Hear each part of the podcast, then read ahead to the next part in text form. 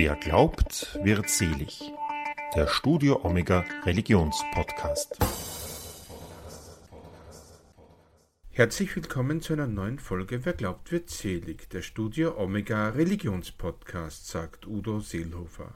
In unserem Podcast begleiten wir Menschen auf ihrem Lebens- und Glaubensweg. Weihnachten ist überall. Fantastische Geschichten zu Traditionen aus aller Welt lautet der Titel des neuen Buches von Timna Brauer. Darin geht sie weihnachtlichen Traditionen auf der ganzen Welt nach, wie zum Beispiel der Hexe Befana, die in Italien auf ihrem Besen durch die Lüfte eilt, um die Schuhe der Kinder mit Naschereien zu füllen, oder auch der Tatsache, dass in Liberia der Weihnachtsmann die Kinder um Geschenke bittet und nicht umgekehrt. Mittels QR-Code kann man die Geschichten und Lieder dazu auch hören. Ich habe mich mit Brauer in Wien getroffen und mit ihr über das Buch und ihre Sicht auf Weihnachten gesprochen. Wie ist denn die Idee zu dem Buch entstanden? Die Idee kam nicht von mir, sondern vom Verlag, äh, der sich an mich gewendet hat, weil ich angeblich als ähm, Weltmusikerin dafür prädestiniert wäre, ein Weihnachtsbuch über verschiedene Traditionen äh, zu schreiben, obwohl ich noch nie Weihnachten gefeiert habe. Ich habe es dann dem Verlag gesagt, ich, ich, ich komme nicht aus dieser Tradition. Mhm. Meine Kinderstube war jüdisch und wir haben kein Weihnachtsfest gefeiert. Nein, aber sie machen das sicher trotzdem gut, wir wollen sie unbedingt haben. Und dann habe ich Ja gesagt und habe mich da hineingestürzt in, diese, ja, in dieses Abenteuer. Sie erwähnen da im Vorwort einen Begriff namens Weinuka.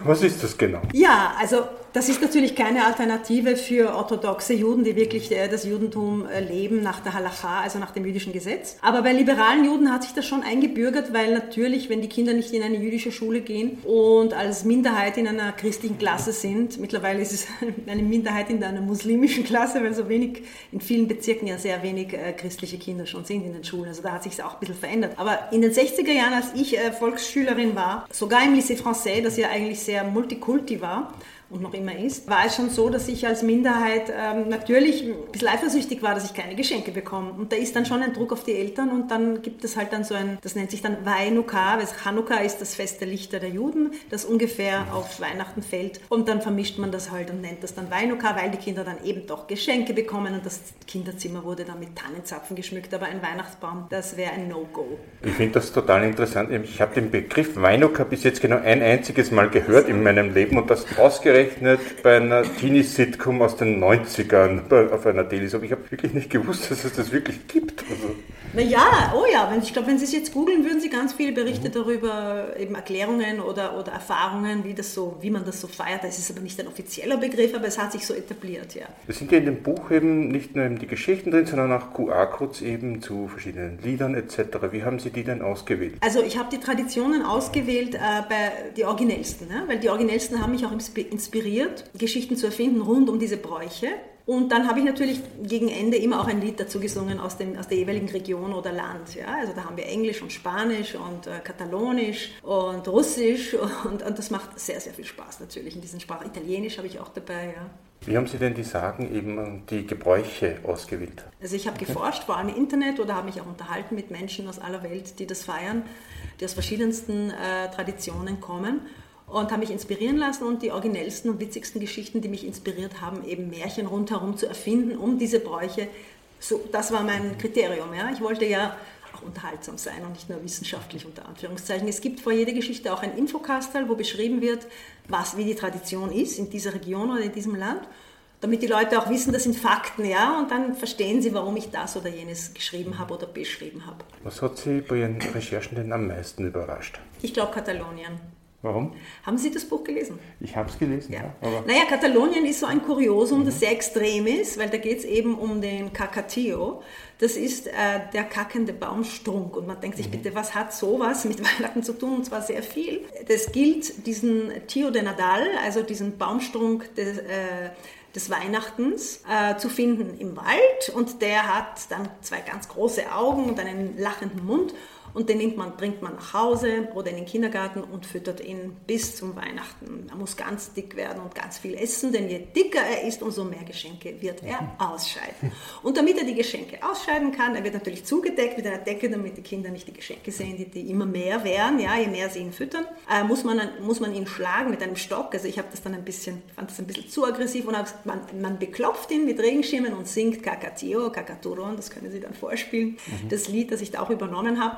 Dann wird, äh, dann wird eben die Decke gelüftet und alle Geschenke kommen heraus und alle sind sehr glücklich. Und das ist einfach eine Tradition, die interessant ist, weil das in Katalonien völlig normal ist und nicht abstoßend oder komisch oder verwerflich, obwohl es da für uns vielleicht hier in Mitteleuropa ein bisschen komisch klingt. Und es ist auch üblich, diese äh, Kagana nennt man das. Das sind eben Menschen, die, die sich äh, entleeren sozusagen, die lassen, oh, das sind so kleine Figurinen, die man tatsächlich rund um die Krippe aufstellt als Glück, als Zeichen des Glücks, weil das ist eben der Zyklus der, der Saisons und der Zyklus des Lebens, dass das eben düngt die Erde und dann wächst wieder was Neues heraus. Das ist die Idee und sogar äh, die Oberhäupte der spanischen Kirche erlauben das, ja, dass man diese Figuren hinstellt. Also das wird ganz ernst genommen und das finde ich sehr interessant. Ich finde das auch total spannend, was das eigentlich alles aussagt, eben also so von der Erde kommen kommen wir von zur Erde, kehren wir auch wieder zurück, oder? Na, absolut. Wenn man da ein bisschen näher hinschaut und dann vergisst den Rahmen, der nicht so appetitlich ist, hat das natürlich symbolisch schon einen sehr starken, eine sehr starke Aussage. Ähm, hat die Arbeit an dem Buch Ihren Blick auf Weihnachten eigentlich verändert? Ich habe begriffen, warum dieses Fest äh, jedes Jahr äh, Milliarden von Menschen so fasziniert. Das habe ich früher nicht begriffen. Aber ich habe mich so hineingetaucht, ich bin dann so in die Geschichten reingekommen, dass ich das äh, verstanden habe. Wobei es ist noch immer für mich ein Fest, das nicht äh, zu, zu meiner wirklich zu meiner engen Kultur im engsten Sinn gehört. Aber ich bin natürlich schon, ich würde mich schon als europäisch, orientalisch, christlich-jüdisch unter Anführungszeichen sozialisiert, weil wir eben in einem sehr offenen äh, Haus aufgewachsen sind. Jetzt abgesehen von Katalonien, welche Traditionen, welche Weihnachtstraditionen finden Sie denn noch besonders schön? Ich weiß nicht, ob sie schön sind, zum Beispiel die eine Tradition, aber die ist auch interessant und kurios, äh, wenn, weil es da einen totalen Paradigmenwechsel gibt, wenn der Weihnachtsmann in Liberia nicht Geschenke verteilt, sondern um welche bettelt.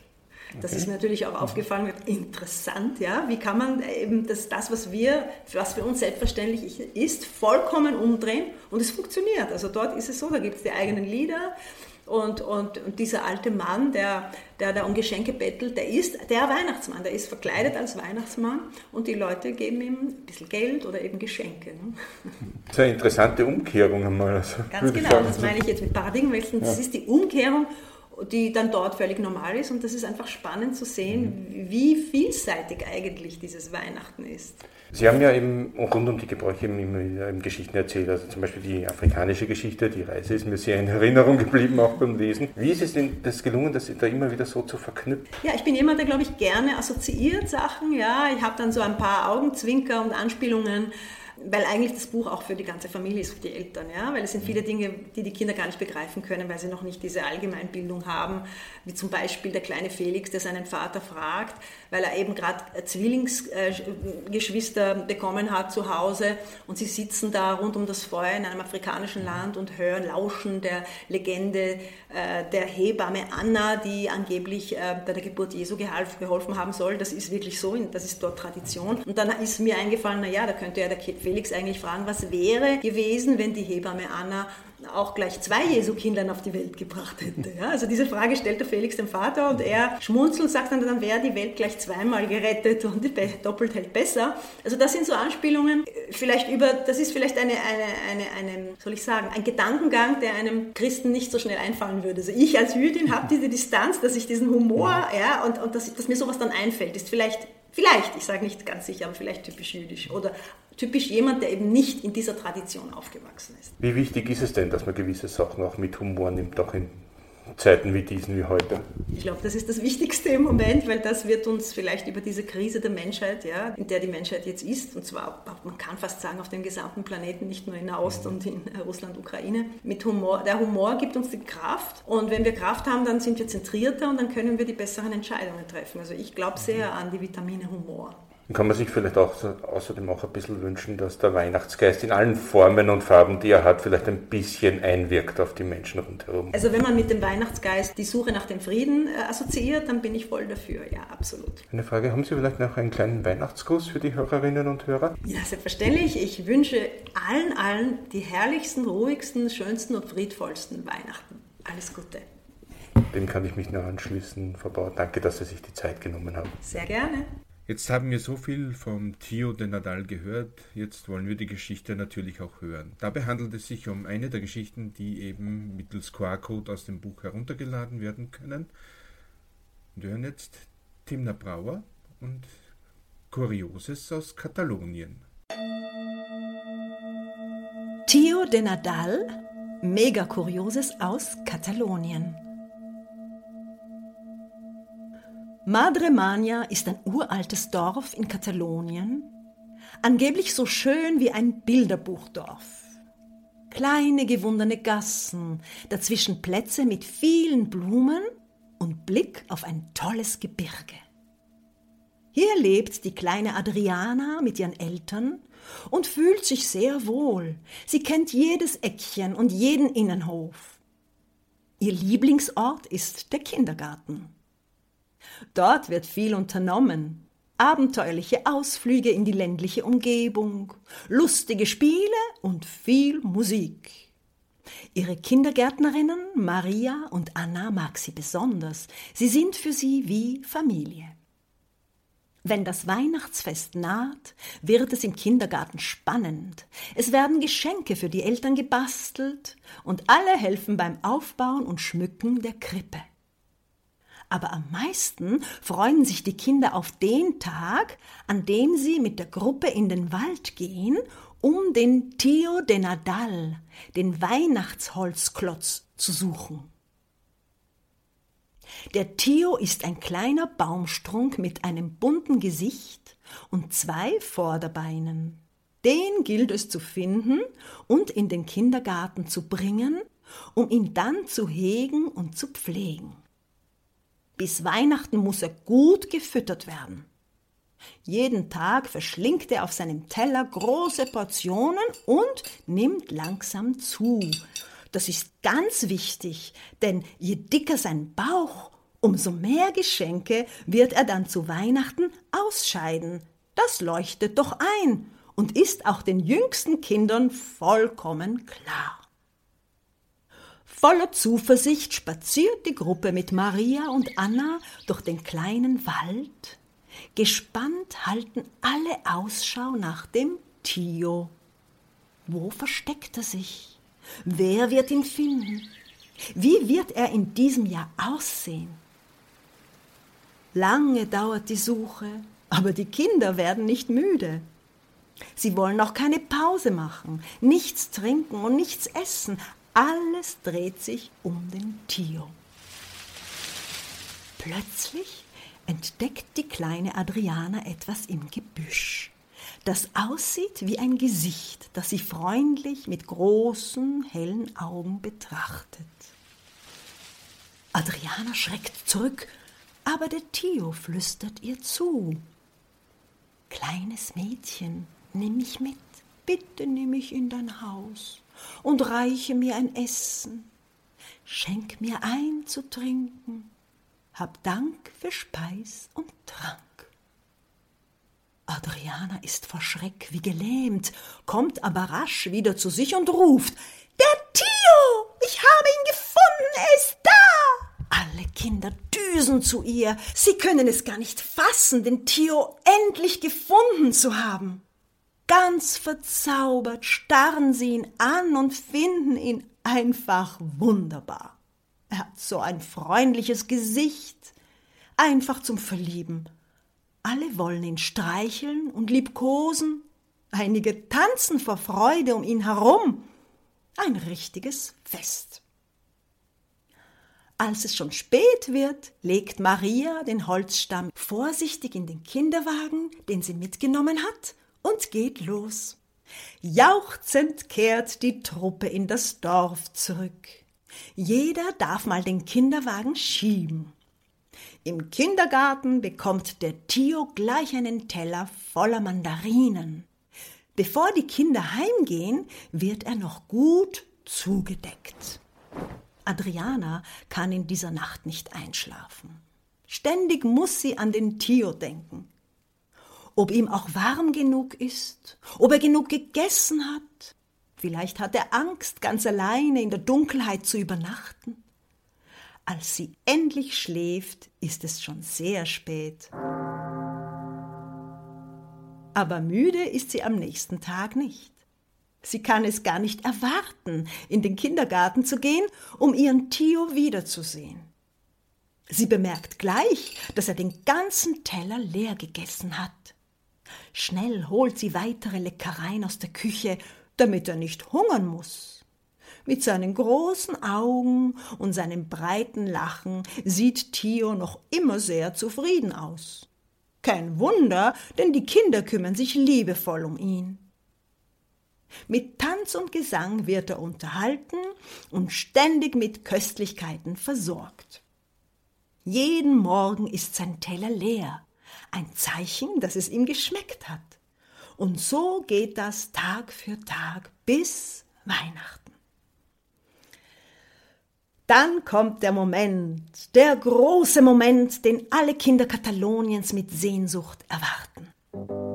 Am Vormittag steht ein prächtiger Weihnachtsbaum im Kindergarten und neben ihm, mit einer lustigen Weihnachtsmannmütze geschmückt, strahlend auf seinen zwei Vorderbeinen, der Tio. Er sieht wirklich dick aus. Die Decke wölbt sich schon über ihm wie ein kleiner Hügel. Die Kinder ahnen bereits, was da alles zum Vorschein kommen wird. Es werden bestimmt die tollsten Überraschungen und besten Leckereien aus seinem Hinterteil plumpsen. Nun ist es aber an der Zeit, die Verdauung des Tio anzuregen. Mit Stöcken und Regenschirmen klopfen die Kinder im Rhythmus auf ihn.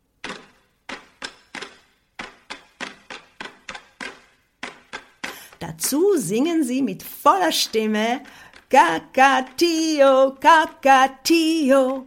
In diesem lustigen Lied bitten sie ihn, endlich Kaka zu machen, damit die Geschenke herauskommen können. Sie wünschen sich Nougat, Haselnüsse und Pinienkerne, aber bloß keine Heringe, die sind zu salzig. Nur Nougat für die lieben Kinder.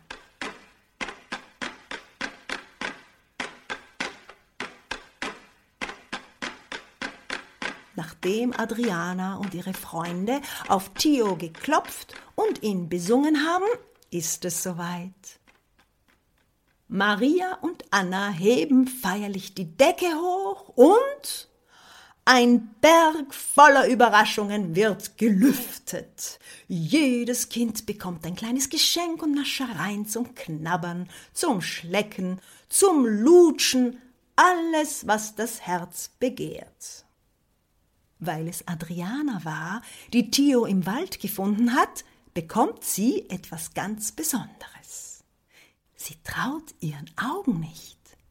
Er hat als Dank tatsächlich einen süßen, winzigen Baby-Tio aus seinem Bauch für sie geboren.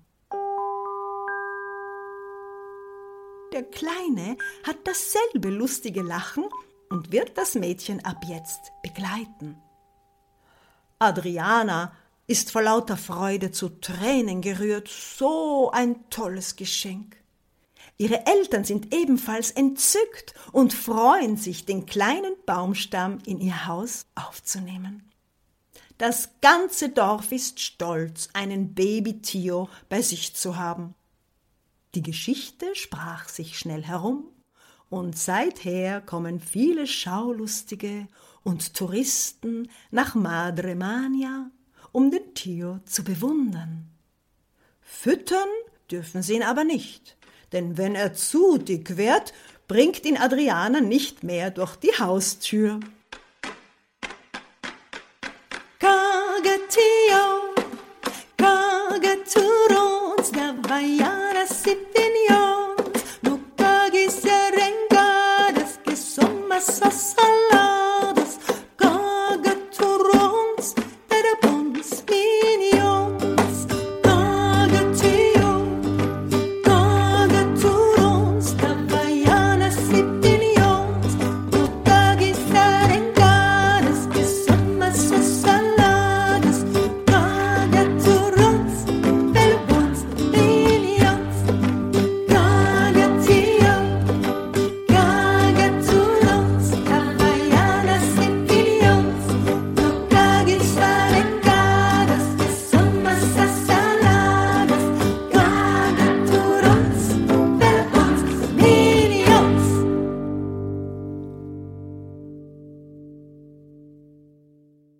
Das war Wer glaubt wird selig, der Studio Omega Religionspodcast für heute. Wenn Ihnen dieser Podcast gefallen hat, dann empfehlen Sie uns weiter und erzählen Sie Ihren Freunden und Ihrer Familie von uns. Außerdem würden wir uns freuen, wenn Sie uns auf Facebook, Instagram, Twitter oder auch auf YouTube folgen würden. Das Buch Weihnachten ist überall. Fantastische Geschichten zu Traditionen aus aller Welt ist 2023 im G&G Kinderbuchverlag erschienen. Dann bleibt mir nur noch mich zu verabschieden und Ihnen frohe Weihnachten und einen guten Rutsch ins neue Jahr zu wünschen. Wir hören uns dann Anfang Jänner wieder. Auf Wiederhören und bis zum nächsten Mal, sagt Udo Seelhofer.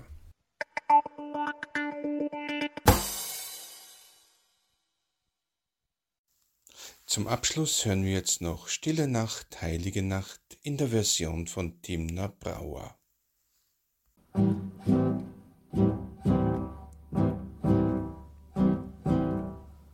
Stille Nacht, heilige Nacht, alles schläft, einsam wach, nur das traute, hochheilige Paar holde Knabe im lockigen Haar, schlaf in himmlischer Ruhe, schlaf in himmlischer Ruhe.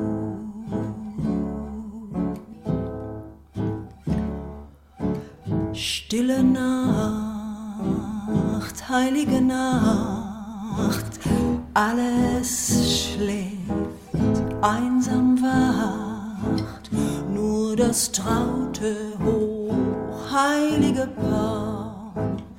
Holde Knabe im lockigen Haar,